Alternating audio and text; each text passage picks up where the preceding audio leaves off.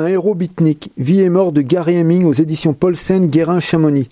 Quelques mots de Charlie Buffet sur la réédition illustrée du livre de Mirella Tanderini. Alors c'est une réédition d'un livre de Mirella Tanderini qui est paru il y a 30 ans, qui est paru en français et en italien presque en même temps, et dont j'ai un petit peu euh, repris, modernisé la traduction, euh, et surtout qu'on a illustré pour euh, la collection Texte et Images, avec énormément de photos et un matériau visuel assez extraordinaire, des diapositives qu'on a retrouvées chez la veuve de Gary, la mère de son fils, euh, des, planches contact, des photos noir et blanc, des coupures de presse euh, qu'il avait archivées et, euh, qui gardait précieusement chez lui, enfin qui se sont retrouvées chez la, mère de son fils. Et donc on a mis en, musique tout ce, enfin mis en page tout ce matériau pour créer cette, cette nouvelle édition du livre de Mirella Tenderini avec euh, d'une part ces photos qui sont assez très, très nombreuses, quelques dessins, des dessins qui sont probablement de son fils euh, Lorraine, et puis des textes, des extraits des journaux de Gary. Gary écrivait tous les jours, tous les jours, tous les jours. Il tenait son, un, journal, euh, il, se, voyait comme écrivain. Et euh, il a laissé une collection euh, très conséquente de journaux qu'on a photographiés au début du, livre. Voilà, donc, euh, chacun de ces carnets, c'était à peu près 15 jours. Donc il remplissait une centaine de pages au moins tous les 15 jours, d'une écriture bien serrée. Donc il écrivait énormément, énormément. Et on a donné une place dans cette nouvelle édition du livre à ce qu'écrivait Gary, donc au, livre que lui-même avait envie d'écrire. En fait, on a essayé de le faire exister euh, en parallèle de, la biographie plus classique que Mirella Tenderini a, écrite. Euh, je vais essayer de retrouver des pages, euh, voilà.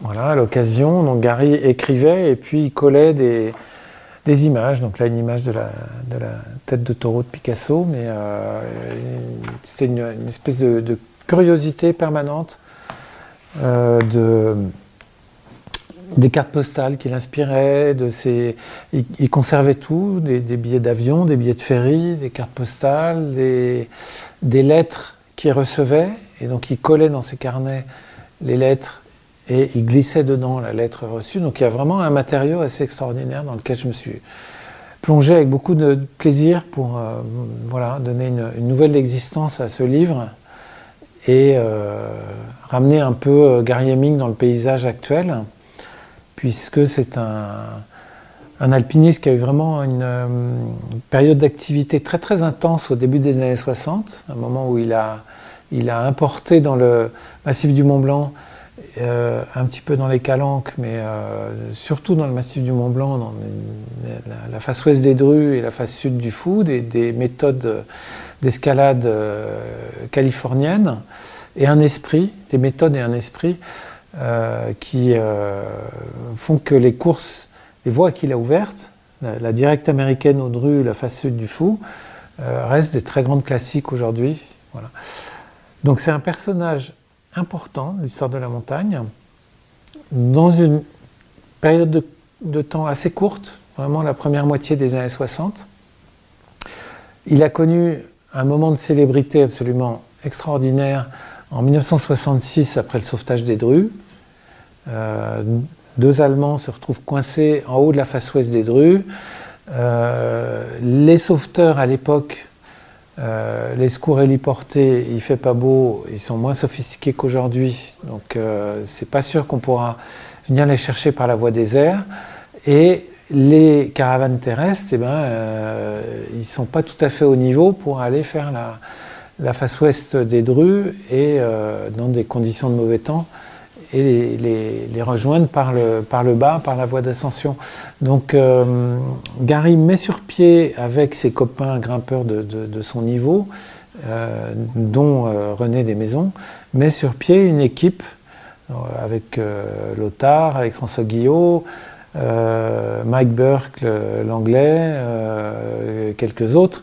Euh, il met sur pied une petite équipe dynamique, rapide, pour aller au secours de ces Allemands coincés en, face, en, haut de la face ouest des Drues, et pendant que les secours classiques essayent de passer par la face nord et d'arriver par le, haut pour rejoindre les, deux Allemands coincés.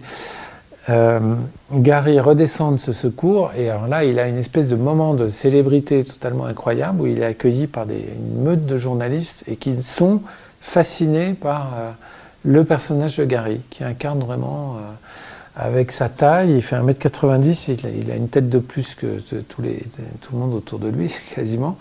il a cet accent américain, il, a, il est le visage d'une nouvelle forme euh, d'escalade, une façon d'aborder l'alpinisme. Il a un visage débitnique, ces espèces de, de, courants euh, encore un peu mystérieux, euh, ce, milieu des années 60 qui arrive, qui débarque en France, qu'on est quand même deux ans avant mai 68. Et Gary Heming catalyse tout ça. Voilà. L'été 66, il devient un personnage que les, les télés s'arrachent, la presse s'arrache, la presse féminine, tout le monde veut le voir, l'interviewer. Et donc il a ce moment de célébrité qui, euh, qui vit euh, pas forcément très bien, d'après Pierre Mazot, qui a été son ami très proche. Euh, il a eu du mal avec ce, moment qu'il a projeté d'un instant à l'autre sur le devant de la scène. Et il a disparu trois ans plus tard, en, 1969 en se tirant une balle dans la tête dans une, forêt du Wyoming. Euh, et cette vie courte, intense, euh, cette période vraiment euh, qui colle presque jour pour jour avec les années 60. Il arrive en France en 1960 et il disparaît en 1969. Voilà. Et pendant cette période, Gary incarne finalement le, une espèce d'arrivée des Californiens euh, en Europe euh, par la montagne, euh, de cristallisation autour de, voilà, de, ce mouvement hippie, beatnik, on ne sait pas très bien, ça arrive de Californie, ça fume du LSD, ça, prend du, LSD, ça fume, ça boit, ça, ça drague, et, Gary catalyse devient le visage de tout ça. Voilà. Donc ça m'a passionné de reprendre cette biographie que Mirella avait fait il y a 30 ans de façon très classique et, sérieuse avec des personnages euh, qui sont pour la plupart euh, qui ne sont plus là aujourd'hui. Et donc, euh, elle a fait un travail qui, est, qui restera très probablement indépassable.